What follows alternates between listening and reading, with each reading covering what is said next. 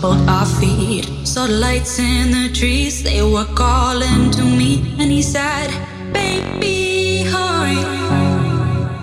To our surprise, there were girls and there were guys moving to the groove in the deep forest night. He looked at me with eyes full of chance and said, Baby, it's been too long since we've really danced. He looked at me with eyes full of chance.